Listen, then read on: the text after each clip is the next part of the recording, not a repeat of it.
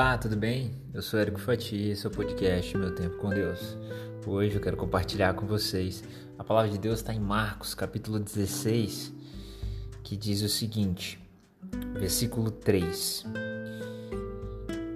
E diziam umas às outras: Quem nos revolverá a pedra da porta do sepulcro? Versículo 4: E olhando, viram que já a pedra estava revolvida, e era ela muito grande. João 20, do verso 11 diante, que diz assim: E Maria estava chorando fora, junto ao sepulcro.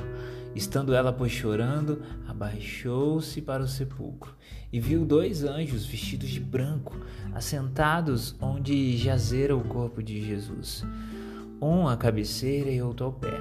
E disseram-lhe eles: Mulher, por que choras?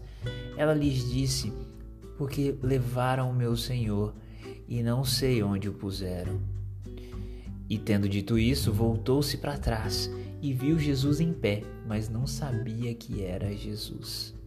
Então disse-lhe Jesus: Mulher, por que choras? Quem busca?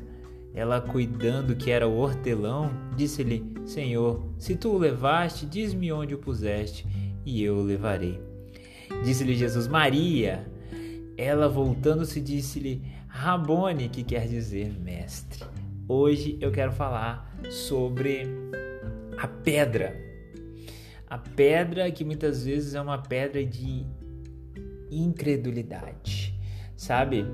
Jesus tinha dito, Jesus tinha dito a Maria e a todos aqueles que o seguiam, lá em Lucas 24, 6, ele disse que 6 e 7, que era necessário que o Filho de Deus fosse entregue aos pecadores, fosse crucificado e ao terceiro dia ressuscitasse.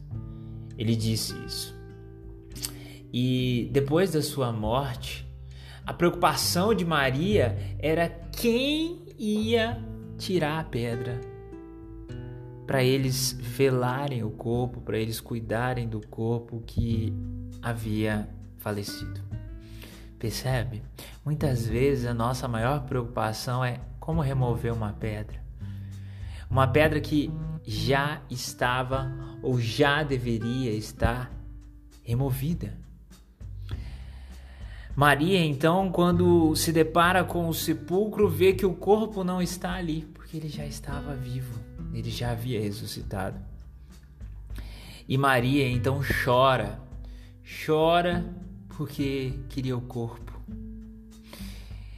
E ela estava tão focada no corpo, ela estava tão cega e não conseguia ver a vitória de Cristo na cruz, que ela não conseguiu enxergar a presença do próprio Cristo ali no local. Ele teve que chamar a atenção dela para que ela pudesse levantar os olhos e ver que era Jesus e não um cuidador do local.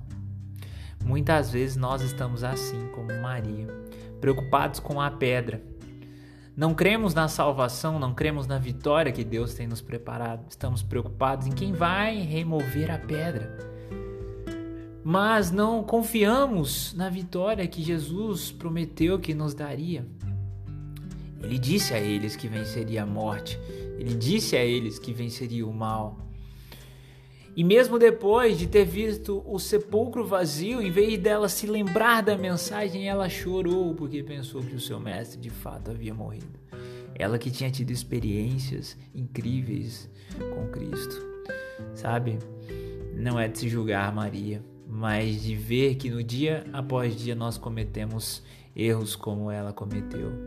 Muitas e muitas vezes queremos saber: Deus, quem vai resolver esse problema da minha vida? Deus, quem vai tirar essa pedra da minha vida? Deus, Deus. Mas você já está falando com quem vai remover a pedra. Percebe? É Deus quem vai resolver. Então, para que você está perguntando para aquele que vai resolver? Ele já sabe do problema, porque para ele não é um problema, porque ele já trouxe a solução. Porque ele tem esperado que você confie nele, que você dependa dele. Que você não olhe para o sepulcro vazio e pense, roubaram o corpo, mas sim pense, aleluia, ele venceu a morte. Para que você não olhe para uh, uma panela vazia e pense, não tem comida, mas sim olhe e pense, ela já está limpa, pronta para receber uma nova comida. Que você olhe com os olhos da fé. O que Jesus anseia é que nós criamos nele porque Ele prometeu, que a gente possa ter esse olhar de fé, de crença genuína em Jesus, porque é o único que a gente pode acreditar de corpo e alma, com todo o nosso corpo, com todo o nosso ser, com todo o nosso viver.